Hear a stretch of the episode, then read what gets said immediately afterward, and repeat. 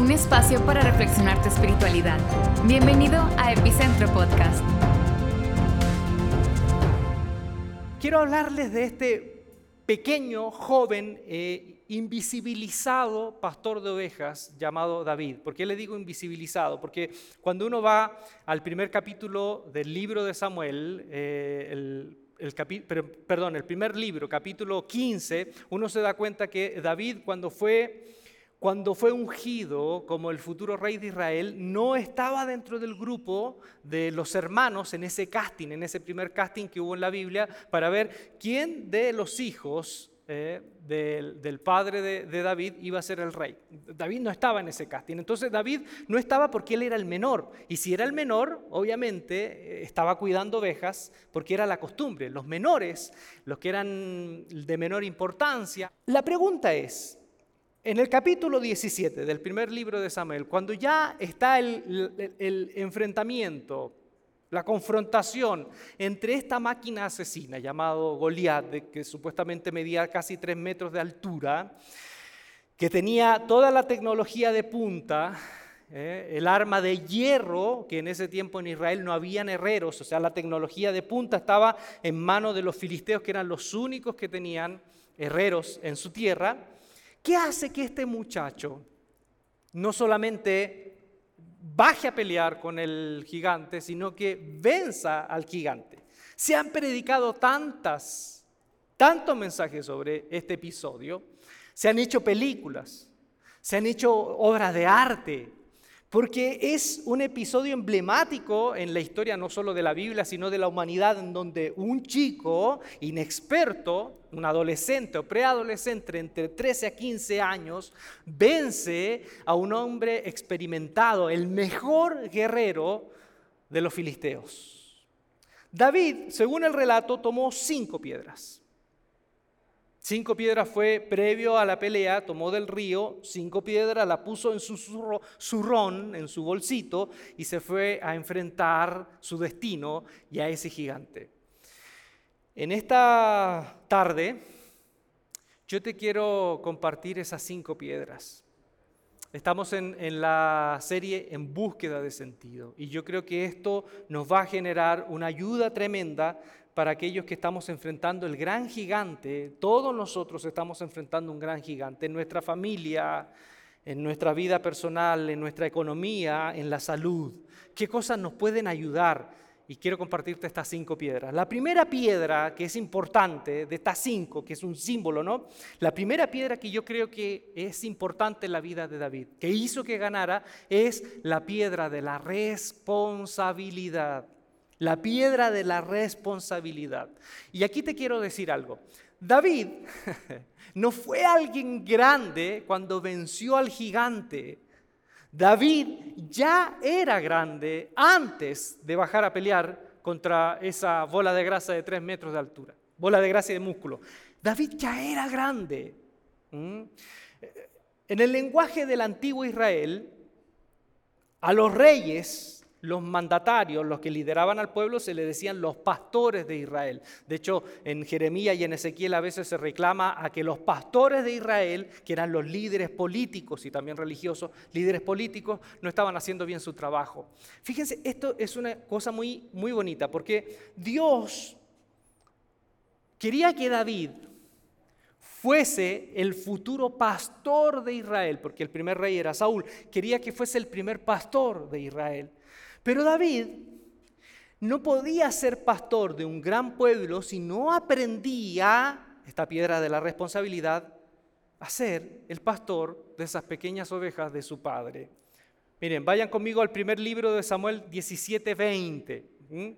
Dice, se levantó pues David de mañana y dejando las ovejas al cuidado de un guarda, esto cuando David ya va a la guerra a llevar alimentos para sus hermanos mayores, dice, se levantó de mañana y dejando las ovejas, que eran la de sus padres, la que él cuidaba, al cuidado de un guarda, se fue con su carga como Isaí le había mandado y llegó al campamento cuando el ejército salía en orden de batalla y daba el grito de combate. ¿eh? Entonces, no sé si te das cuenta, David que era el invisible, era el que no, no, lo tomaban en cuenta en la casa, era el menor de edad, es ungido como rey Y en la casa no hubo ningún cambio, su padre no lo trató diferente, sus hermanos no lo, no lo trataron diferente, no hubo ningún cambio. Y cuando se, ya comienza a gestarse la batalla, pasan 40 días, 40 noches, en donde el gigante eh, eh, insiste en que bajara uno a pelear de los israelitas, y ustedes ya se saben la historia, ¿no? 40 días, 40 noches, no hay movimiento alguno, nadie decide bajar a pelear con el gigante. Y el padre de Isaí envía a este muchacho aquí a la guerra, que es el lugar de los adultos, el lugar en donde están los, eh, los que hacen que las cosas sucedan. Entonces, este era el momento para que David saliera del anonimato. Y si él hubiese sido ungido, cualquier joven hubiese dicho, oye, pero yo ya fui ungido, este es mi momento para olvidarme de este, de este escenario de invisibilidad, de menosprecio, de subvaloración pero David no hizo eso.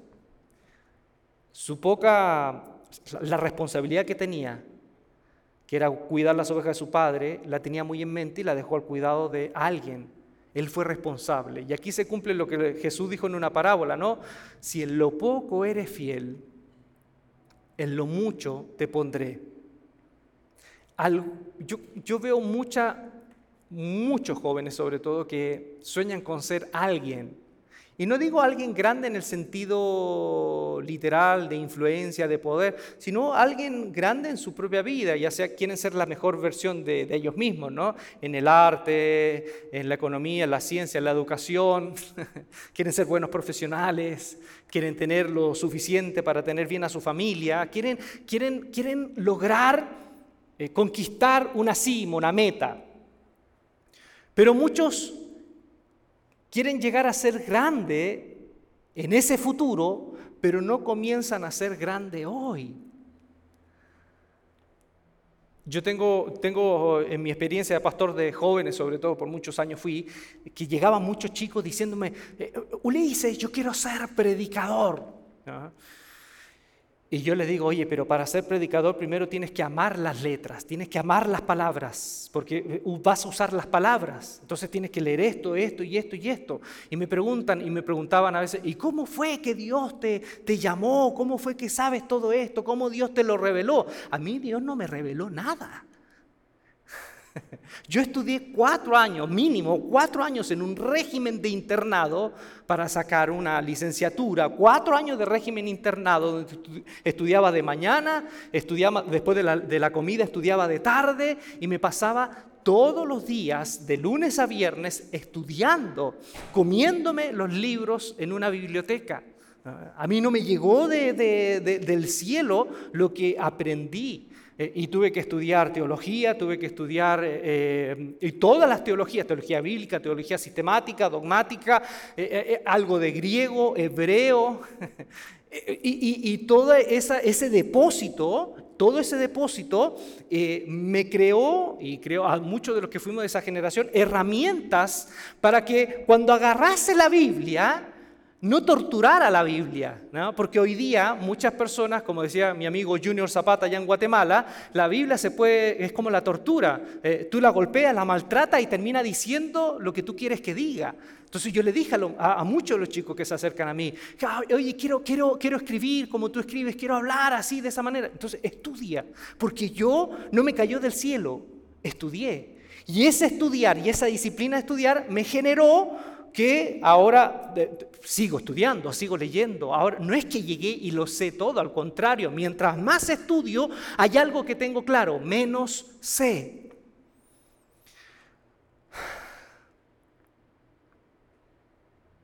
Una vez un muchacho se me acercó y me dijo, eh, Dios me llamó para ser estaba en otra iglesia para ser el, pastor de jóvenes de esta comunidad, de esta iglesia. Y era un grupo de pocos jóvenes. Y yo le dije, ok, mira, vente y acompáñanos en el trabajo con jóvenes. Eh, sirve ahí y, Dios va a poner en los muchachos el que tú seas el pastor de jóvenes. Yo no, te puedo, yo no te puedo poner por imposición en los chicos. El Señor va a poner ahí en los muchachos. Y no estuvo dispuesto a eso. No, él quería el llamado porque él estaba seguro del llamado y quería casi como que lo hicieran pasar adelante porque tuvo esa revelación y que ya era el pastor de jóvenes. Entonces, no sé si me hago entender, si te gustan las letras, o sea, si te gusta, por ejemplo, comunicar, tienes que amar los libros, tienes que amar las palabras. Si te gusta la ciencia, tienes que amar obviamente el estudio. Eh, si te gusta la docencia, es lo mismo, también te tienes que preparar. Yo sé que hoy estamos en una cultura de lo inmediato y en la cultura del mínimo esfuerzo, donde veo yo, porque tengo hijos adolescentes que de pronto me ponen en televisión un chico que es influencer, o youtuber, tiktoker, y se, y se sienta en su sillón y juega videos todo el día, videojuegos, y es chistoso, es gracioso, y hace cosas con, con, con, eh, con los con videos que le muestran y dice, ya voy a regalar no sé cuántos miles de dólares al que me haga reír con un video. Y, y, hay un mundo en donde son personas que son chicos emprendedores, que algunos no tienen ninguna profesión, que cayeron bien a un grupo grande de adolescentes y ganan millones de dólares. Y hay excepciones así. Pero en el mundo real, no digo que ese mundo no sea real, en el mundo, lejos de esas excepciones, si tú quieres ser alguien grande, tienes que comenzar a ser grande hoy. No esperar que llegue esa varita mágica. David entendió eso. Si fue fiel en lo poco, Dios lo puso en lo mucho. Segunda piedra, la piedra de la estrategia. ¿Por qué escogió cinco piedras David? ¿Por falta de fe? Algunos hubiesen pensado, no, falta de fe. Si me fallo en la primera, doy a la segunda, a la tercera, y falta de fe. Algunos judíos decían, no, David eligió cinco piedras porque es el símbolo de la Torá, los primeros cinco libros de la ley. Pero yo creo que es mucho más práctico que eso. ¿Saben por qué eligió cinco piedras? Yo creo por un tema muy práctico. David vio primero y se dio cuenta de algo. Esto es una hipótesis mía, ¿eh? Miren, en el segundo libro de Samuel, capítulo 21, se encuentra que David cuando ya era viejo, los israelitas, los soldados, los, valientes de David tuvieron pelea y grescas con otros, con, los mismos filisteos y aparecieron otros gigantes. Fíjense lo que dice. Volvieron los filisteos a hacer guerra con Israel y Isbibenov, uno de los descendientes de los gigantes, trató de matar a David. Cuando David era viejo ya había, había otro gigante, no, no era Goliat el único. Aquí muestra otro. Después dice, otra segunda guerra hubo después, entonces Sibesai Usatita mató a Saf, quien era uno de los descendientes de los gigantes. Hay otro más. Después hubo una tercera guerra en Gov contra los filisteos, en la cual Elahán, hijo de Jare, Orejim de Belén, mató a Goliat Geteo. Había otro Goliat. O sea, ya llevamos tres. Y dice, después hubo otra guerra en Gad donde había un hombre de gran estatura, que también era un nefilim, era un gigante, el cual tenía 12 dedos en las manos y otros 12 en los pies. O sea, este tipo era un fenómeno, era un X-Men, ya, ya era un mutante este tipo. 12 dedos en las manos, 12 dedos en los pies. Si yo hubiese sido líder de jóvenes de este gigante, le digo, no te dediques a la guerra, dedícate a tocar piano como Raúl Di Blasio, te hubiese ido mejor. A lo que voy, ¿cuántos gigantes había los que cuenta el cronista en el segundo libro? Cuatro. Más Goliat, cinco. En el, primer, en el primer libro de Samuel y segundo libro de Samuel dice que había más gigantes. ¿Cuántos hasta ahora vemos? Cinco.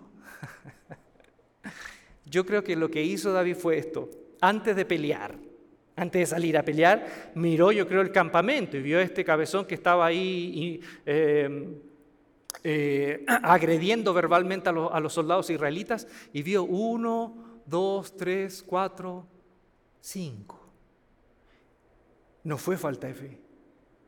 Hubo una planificación. Tomó una para cada uno por si acaso. Yo te pregunto, ¿en dónde te ves aquí, de aquí a cinco años? ¿Dónde te ves? Sobre todo este, este mensaje para los jóvenes, ¿dónde te ves de aquí a cinco años? ¿Tienes un plan de vida? Dicen que, por ejemplo, hay dos preguntas básicas que uno se tiene que hacer. Primero, ¿dónde quiero ir? Y segundo, ¿con quién me tengo que juntar para llegar ahí? Muchos vivimos sin un plan, sin una estrategia. Yo sé que hay situaciones que son golpes duros que nos, que nos desarman la agenda, las planificaciones que tenemos, pero eso no significa que planificar no hace bien. Al contrario, si podemos tener un plan, una idea de lo que vamos a hacer de aquí a cinco años, tres años, un año por último, creo que ayuda mucho. Entonces la segunda piedra que ayudó a David fue la piedra de la estrategia. La tercera fue la piedra de la originalidad. David fue original. Cuando, cuando se decide el momento en que David va a pelear, porque ustedes saben, ¿no? Que, que Saúl mandó a decir en el campamento, el valiente que se atreva a pelear, le voy a a condonar toda la deuda al impuesto real y le voy a dar para casarse con, con, mi hija, Mical. Y en ese momento se corre la voz, se corre la voz. Y cuando ven que David es un muchacho con un espíritu diferente y dice, ¿y quién es este gigante que viene a ofender a los ejércitos, a los escuadrones del Señor? Yo voy a bajar a pelear. Y llegan con la noticia a Saúl y le dicen, un guerrero valiente va a bajar a pelear, dice el relato que abren la, cortina, me imagino en, esa carpa de campamento, abren la, la, carpa y entra David, que es un adolescente, que tiene 13 a 15 años, y Saúl lo primero que le dice es, no podrás. Lo primero, así, pero lo primero que ve es alguien que no puede, que no lo va a lograr, y le dice, no podrás. En otra versión dice, ¿qué te fumaste? Porque bajar a pelear con esa es que ser suicida.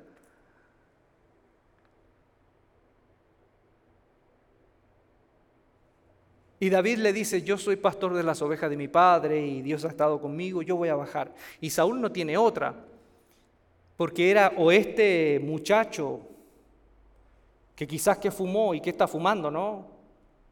O es un suicida, o soy yo el que va a pelear, porque el gigante mide casi tres metros, tiene armamento de hierro, que era la tecnología de punta, y en el ejército de los israelitas, Saúl era el más alto de los israelitas, y el rey Saúl y su hijo Jonatán eran los únicos que tenían espadas de hierro. Por todas las condiciones, el más apto para pelear contra esa máquina asesina era el rey, pero el rey no quiere porque él sabe que Dios lo abandonó. Entonces lo tira como carne de cañón. Pero aquí hay algo curioso en la historia, que eh, eh, eh, Saúl le dice, no podrás, pero bueno, ya, ok, anda, pero ponte mi armadura. Y, y David se pone la armadura.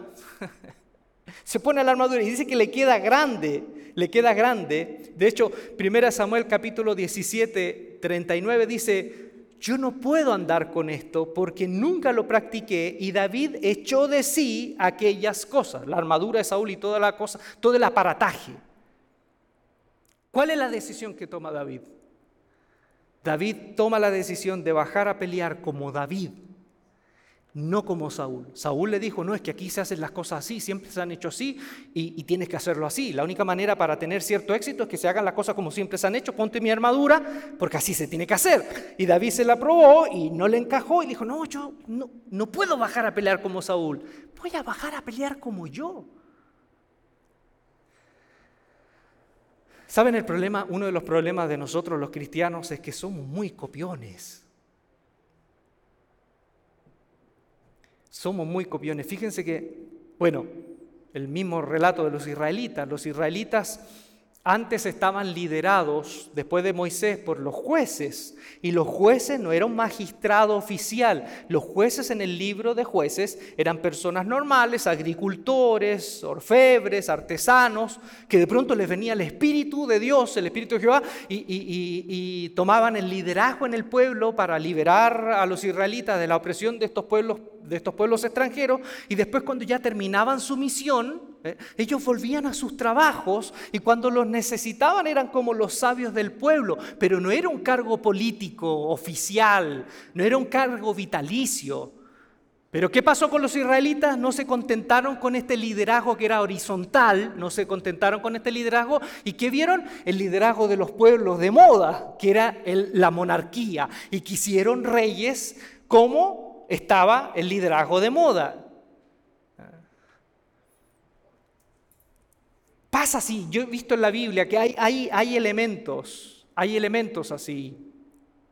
En el siglo III, por ejemplo, siglo IV, la iglesia hasta el siglo IV se reunía en espacios, domésticos, en la casa, en lugares, en, eh, lugares donde, por ejemplo, las casas de las personas que tenían mejores eh, eh, condiciones económicas podían albergar 100, 150, 200 personas, que era lo máximo que podía tener una comunidad en una, en una ciudad en ese tiempo. Pero en el siglo IV, cuando se hace la religión oficial del imperio, cuando se hace la religión oficial del imperio, ¿qué empezaron a ver?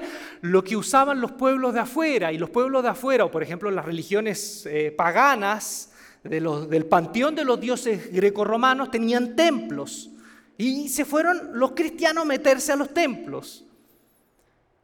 El púlpito, que el púlpito que nosotros lo tenemos acá en el centro, ¿no? El púlpito era una idea sofista ¿eh? del tiempo de Sócrates en donde los, los eh, que arengaban, los griegos que arengaban sus, sus eh, retóricas, se paraban como en, una suerte de pequeño pasillo con unos barandales eh, en, una, en, una, superficie a la vista, en, una estancia a la vista de, de la gente en los templos paganos o en los espacios para estas cosas, y se batían a duelo contra otros que usaban la, retórica y el púlpito, el púlpito es, era una idea griega, que después los reformadores lo sacaron del espacio en que tenían en las iglesias católicas, lo pusieron al centro, pero en esencia esto es una idea griega, no digo que el mensaje, aunque incluso el mensaje, porque de hecho la introducción, tres puntos, conclusión y muchos de los elementos son ideas griegas. Digo que está mal, no está mal, solo digo que como un síntoma que tenemos, un elemento para observar que copiamos. Por ejemplo, en los años 50, 60, eh, muchos evangelistas hacían reuniones evangelísticas en lugares públicos, pero quien, que no la inventó, pero la popularizó, fue el conocido y respetado y querido Bill Graham, que él hacía las convocatorias en estadios y como nuestros vecinos eh, anglosajones eh, nuestros vecinos de ahí tienen la idea de, de, los resultados, ¿no? que si la cosa tiene éxito se tiene que comprobar a través de resultados cuantificables.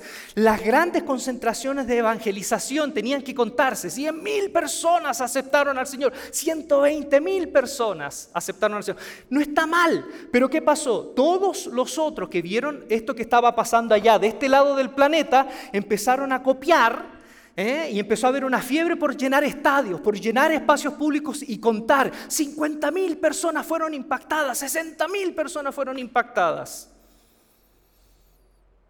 En Chile, por ejemplo, la iglesia pentecostal en Chile tiene una costumbre, mis hermanos, a quienes quiero mucho, tienen una costumbre que eh, en ciertos momentos de la reunión se levantan y dan tres glorias a Dios. Gloria a Dios, gloria a Dios, gloria a Dios, para siempre. Dicen que esto lo inventó un cristiano pentecostal a principio del siglo, a final del siglo XIX, que era del ejército y como en ese tiempo en Chile se daban tres glorias a la bandera, en una reunión él dijo, si le damos tres glorias a la bandera, ¿por qué no le damos tres glorias a Dios? Y me pareció maravilloso, o sea, si uno lo ve, maravilloso, pero eso se hace doctrina, se hace una conducta inflexible.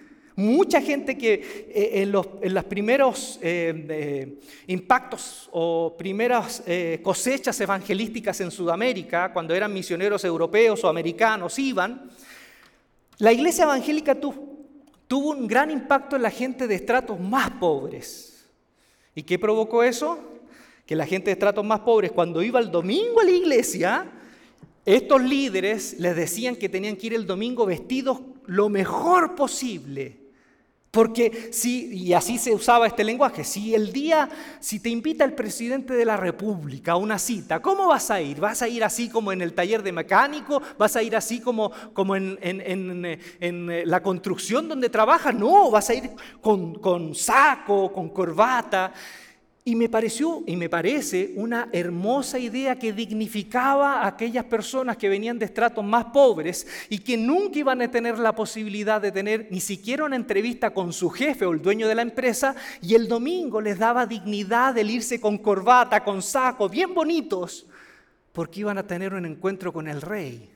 El tema es que ese tipo de vestimenta se hizo doctrina, se hizo dogma y después se juzgaba a aquellos que no se vestían así. Hoy me da risa, ¿no? Porque eh, ustedes me ven vestirme así. Ah, bueno, a mí me gusta vestirme así. Yo soy bien bohemio para vestir y me gusta. Y desde el seminario donde estudié, a veces me echaban de las clases porque andaba con unos lentes color rojo, pelos parados, sombreros raros. Pero yo me veo así y yo siento, hoy ya son disidentes los pastores con corbata, porque aparecieron unos, unas iglesias que me parece increíble, que llegaron a un grupo joven, y hoy día muchos pastores parece que predican como con pijama. Se pone en pijama para predicar. Me parece fantástico. Pero ¿qué pasa? Se ve eso y ya todos queremos subir con pijama a predicar. David miró al gigante y vio la moda que había y dijo, no, yo no voy a bajar a pelear como Saúl, voy a bajar a pelear como yo soy. Una vez yo estaba con, con, Andrea, fuimos a una iglesia pequeña que eran como cinco personas, seis personas que nos invitaron en Vallarta. Y de pronto empezó la reunión y empezaron a cantar. Y era una reunión tipo, pero eran cinco personas en un patio. Y pararse y sentarse, pararse, sentarse, que orar, que sentarse, que el agradecimiento, que cantamos, que nos sentamos. Y de pronto me invitan a mí para que yo dé el mensaje porque fui invitado. Y yo me paro y los quedo mirando. Y yo dije, ¿saben? ¿Por qué hacemos esto? ¿Por qué no nos sentamos y conversamos? Y, me quedaron mirando como que, ¿qué está pasando? Como que se, les desconfiguró la planilla Excel. Se les desconfiguró. Y, yo dije, mejor yo les hago pregunta. ¿Por qué hacen lo que hacen? ¿Por qué, ¿Por qué se tienen que reunir así? ¿Por qué tienen que todos mirar acá? Si ustedes son cinco personas, siete personas, aprovechemos esta instancia y conversemos. A lo mejor yo no tengo nada que hablar, son ustedes los que tienen que hablar. No les gustó mucho. no les gustó. Querían al predicador arriba, aunque eran cinco. Había un amigo de una iglesia en, un país vecino que con los jóvenes intentaron todo. Que alabanza de tres horas, que la impartición del Espíritu, que sanidad interior, que esto, que lo otro, que después eh, eh, luces, juego, dinámicas, regalos. No les resultó. Ninguno, ninguna de las cosas. ¿Por qué? Porque en la, ciudad habían ese tipo de eh, grupos de jóvenes exitosos. Y uno de los líderes dijo, ¿saben qué? No hagamos esto. ¿Por qué lo hacemos el sábado? ¿Por qué no lo hacemos el miércoles? Hagamos una reunión el miércoles. Y una viuda de la iglesia abrió su casa y le dijo, vengan a la casa, se reúnen acá, yo les hago pizza. ¿Y qué hacemos? No, tocamos la guitarra, una guitarra palo, conversamos, oramos y eso es todo. Se llenó de jóvenes. Porque eso era la identidad de ellos. No era, ese grupo de jóvenes no era para hacer una reunión más. Entonces la pregunta es, ¿cuántos de nosotros mirando hacia los que les va bien queremos importar modas y no estamos siendo honestos y auténticos como David? Lo que hizo que ganara David es que él salió a pelear como él era. Voy en la, en la penúltima la piedra de la humildad. David tenía en ese momento todas las cámaras sobre él. De hecho, él dice en 1 Samuel 17:35, cuando está delante el gigante, dice, Jehová te entregará hoy en mi mano y yo te venceré y te cortaré la cabeza y daré hoy los cuerpos los filisteos a las aves del cielo y a la bestia de la tierra y toda la tierra sabrá que Dios, que hay Dios en Israel. Lo que le interesaba a David era esto, hoy todos sabrán que tenemos un Dios ni siquiera dijo que tienen aquí a un joven valiente, apuesto. ¿Han visto ustedes los directores de orquesta, los directores que están en la sinfónica, en una orquesta? ¿Cuál es la característica de un director de orquesta? Que él siempre le da la espalda al público. La función del director de orquesta no es lucir, es darle la espalda al público para que sus músicos crezcan.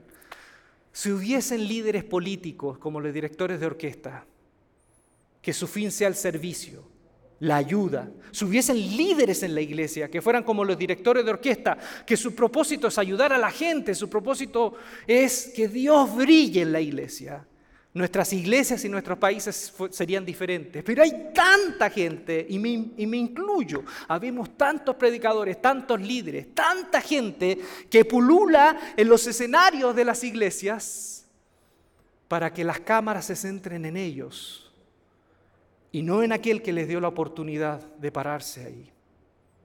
Y termino con esta, la última piedra, la piedra de la experiencia con Dios.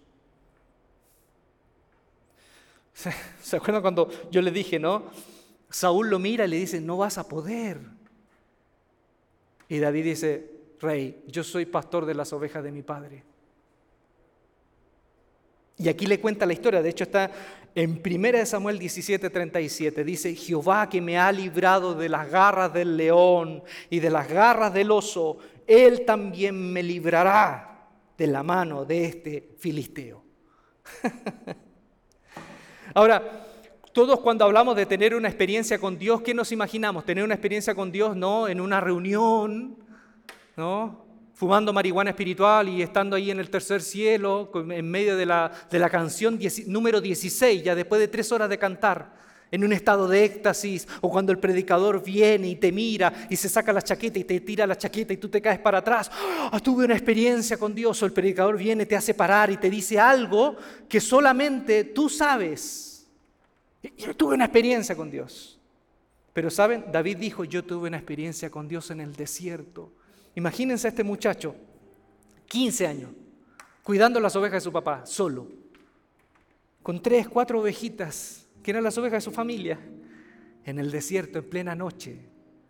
Y de pronto se siente que las ovejas están inquietas y trata con la, con la antorcha de alumbrar y hay un león. Imagínense un león hambriento o una manada de, de coyotes de esos lobos del desierto de Judá. Imagínense David, solo ahí. ¿Ustedes creen que David dijo en ese tiempo, en ese momento, con, esa fiera ahí, hubiese dicho, oh, oh, oh Dios, estoy teniendo una experiencia con Dios en este momento, oh, aleluya. No, David se hizo popó y se hizo pipí, yo creo. Y esa experiencia traumática, terrible, y el ver a Dios ahí en medio, de esa situación tan terrible, le generó un depósito de fe para que cuando viniera en el futuro lo que viniera, él dijera, Dios estuvo conmigo en el desierto y me libró de la garra del oso, del león, del chupacabra, lo que sea. Si Él estuvo conmigo, hoy estará. Estoy seguro que hoy estará. La última piedra de David es la experiencia, la experiencia de Dios en el desierto.